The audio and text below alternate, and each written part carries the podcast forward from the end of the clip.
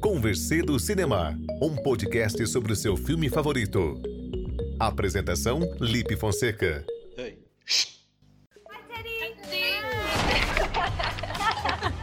Let's do a shot glass to us. Okay, everyone get in. Three, two, one.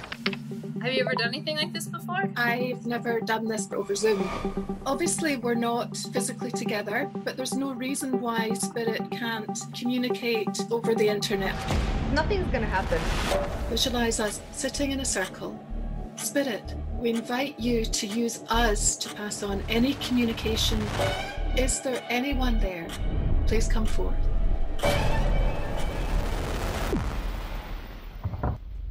What was that?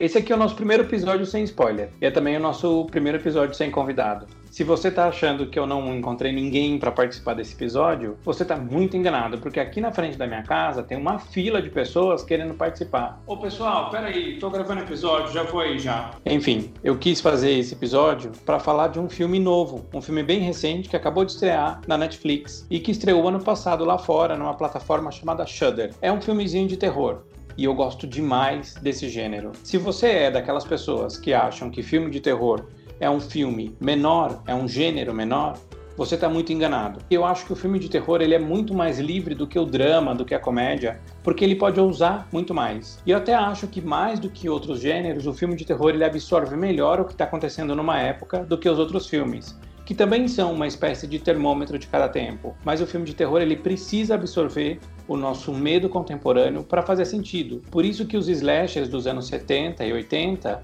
hoje eles foram reinventados. Daquela época, o Jason, o Freddy Krueger, o Leatherface, eles perseguiam as pessoas caminhando lentamente com uma faca na mão ou uma motosserra, que aqui foi chamada de serra elétrica, e eles iam tranquilos e as pessoas iam correndo como se fosse uma maratona e eles conseguiam chegar aos lugares antes das pessoas, porque tinha um pouco da vibe do momento. Hoje, a maneira como a gente lida com as imagens é muito diferente. Tem um filósofo chamado Christoph Turk. Ele tem um livro, O Sociedade Excitada, por uma filosofia da sensação, em que ele fala, entre outras coisas, que a gente adormeceu os nossos sentidos de tanto que a gente consumiu imagens.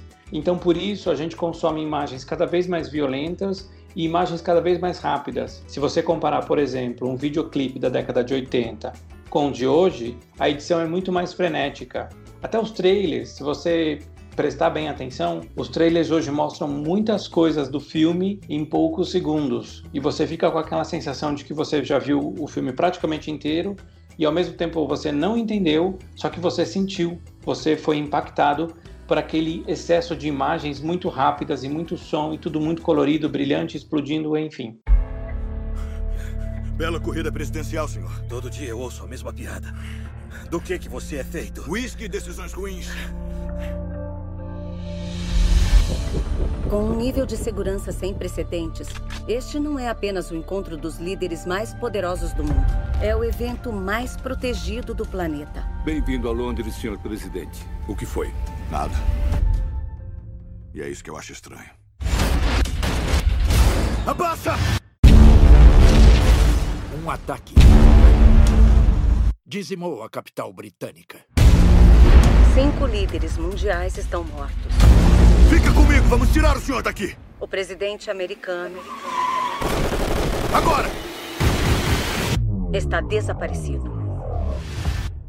Então o filme de terror absorve também um pouco desse zeitgeist, que é esse espírito do nosso tempo, e é natural que a gente tenha filmes usando muita tecnologia, como Buscando, O Amizade Desfeita, que são filmes de suspense e terror que se passam inteiramente na tela do computador.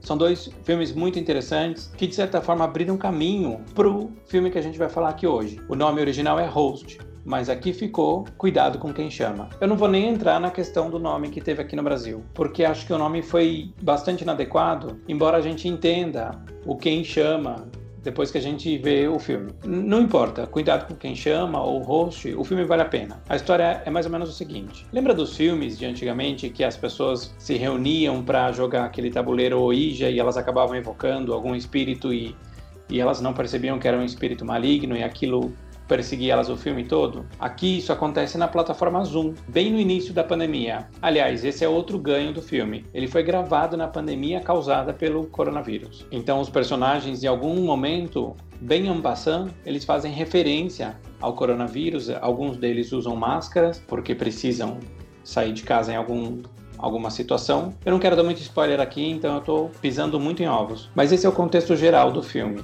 Um grupo de amigos se reúne pelo Zoom para invocar os mortos. Cada um deles vai pensar num morto, num ente querido que já morreu, e eles vão invocar essa pessoa sendo guiados por uma especialista. Bom, a partir disso o filme avança e você já pode imaginar que a coisa desanda.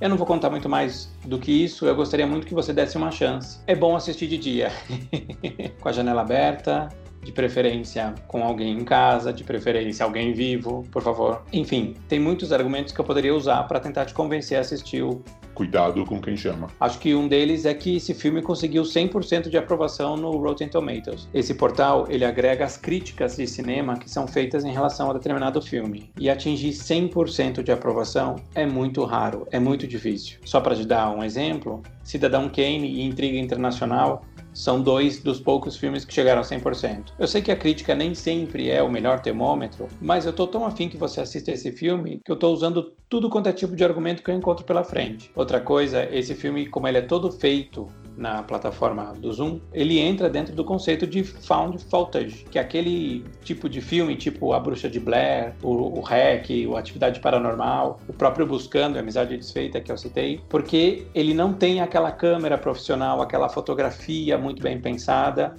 A gente sabe que sim, mas é tudo pensado para simular uma coisa caseira, uma fita que foi encontrada e aqueles jovens desapareceram, enfim.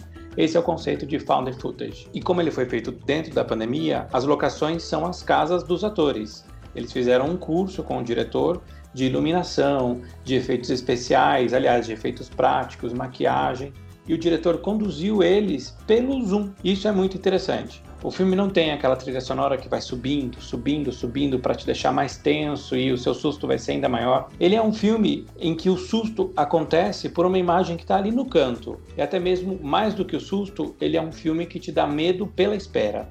E isso é muito inteligente na forma como foi feito. Tem aqueles elementos básicos de filme de terror, uma máscara, tem uns efeitos de filtros do zoom, tem caixinha de música, maquiagem, mas no geral é tudo muito simples e eu acho que até mesmo por isso é tudo muito assustador, porque a gente se vê naquela reunião do Zoom. O diretor desse filme é britânico, ele se chama Rob Savage. E se você nunca ouviu falar dele, não tem problema, eu também nunca tinha ouvido falar. Ele tinha dirigido pouca coisa até agora, mas graças ao sucesso do host, ele já assinou o contrato com a Blue House que é essa produtora de filmes de terror que a gente tanto ama. Uma das coisas que eu encontrei do Rob Savage, que eu acho que vale muito a pena comentar e até disponibilizar o link aqui, é um curta-metragem de 11 minutos. Ele se chama Down of the Dead, que é uma brincadeira com Down of the Dead. Se você não se lembra, aqui no Brasil esse filme ficou conhecido como Madrugada dos Mortos. Ele é dirigido pelo Zack Snyder e a brincadeira não é à toa. O Death aqui do título faz muito sentido, porque além do ataque zumbi,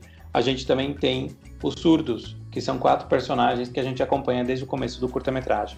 Vale muito a pena, eu não quero comentar muito porque seria spoiler, mas tem uma cena 360 entre duas mulheres que são um casal, é sensacional. Eu achei muito inteligente, achei muito bem feita e é um filme de 12 minutos, menos, 11 minutos. Vale muito a pena. Vou deixar o link aqui, tá no YouTube, tá no site do próprio diretor, é fácil de achar. O filme todo é legendado em inglês, porque a comunicação entre os personagens ela é feita na linguagem de sinais a partir da língua inglesa. Então tem legenda o tempo todo e não tem tanto diálogo assim. É muito, muito bem feito, recomendo. Como esse é um episódio curto e não tem spoiler, não tem convidado, aliás, não tem nada nesse episódio, eu queria deixar a recomendação de alguns livros. O primeiro deles é o Sociedade Citada, vale muito a pena. É um livro de filosofia, mas adaptado a uma linguagem de hoje, então tá acessível, não precisa ter lido, tantos outros livros de filosofia para entender. O Christoph Turk ele comenta muito sobre como a gente consome imagens de uma maneira até viciante e sem prestar atenção no que a gente tem feito.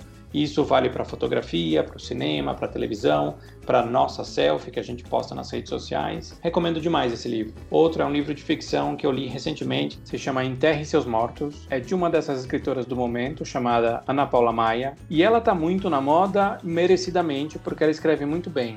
É um livraço, embora ele seja bem curtinho. Aqui é uma história que mistura uma novela policial, uma coisa meio faroeste, tem também uma coisa meio filosófica, porque a gente acompanha esse personagem principal chamado Edgar Wilson, que ele recolhe animais mortos na beira das estradas. E um dia começa a aparecer corpos de pessoas. E ele não é o único que a gente acompanha, tem também um padre que foi excomungado pela Igreja Católica. É tudo muito real e ao mesmo tempo tem uma certa uma coisa meio universal na forma como eles conversam. Parece que a gente conhece esses personagens. Vale muito a pena. Vou deixar o link aqui também se você quiser comprar esse livro. E aqui a gente chega ao fim do nosso primeiro episódio sem convidado. Acho que é uma maneira também de mostrar que sem o meu convidado, esse podcast ele é outra coisa. Não vou dizer que ele seja melhor ou pior, mas ele é outra coisa. Ele foi pensado para sempre ter um convidado, mas de vez em quando eu vou intercalar essas conversas com um monólogo. Tô aqui conversando com a minha parede, ela não responde, graças a Deus, porque se ela responder eu saio correndo, porque eu vou me sentir numa sequência do cuidado com quem chama. Aliás, esse é um filme que eu espero que não tenha continuação. Não faz muito sentido, não só pela maneira como ele termina, mas porque eu acho que perde um pouco do impacto. É aquele impacto único, aquela dose única. Mas, se tiver uma continuação, eu com certeza vou assistir. Ei.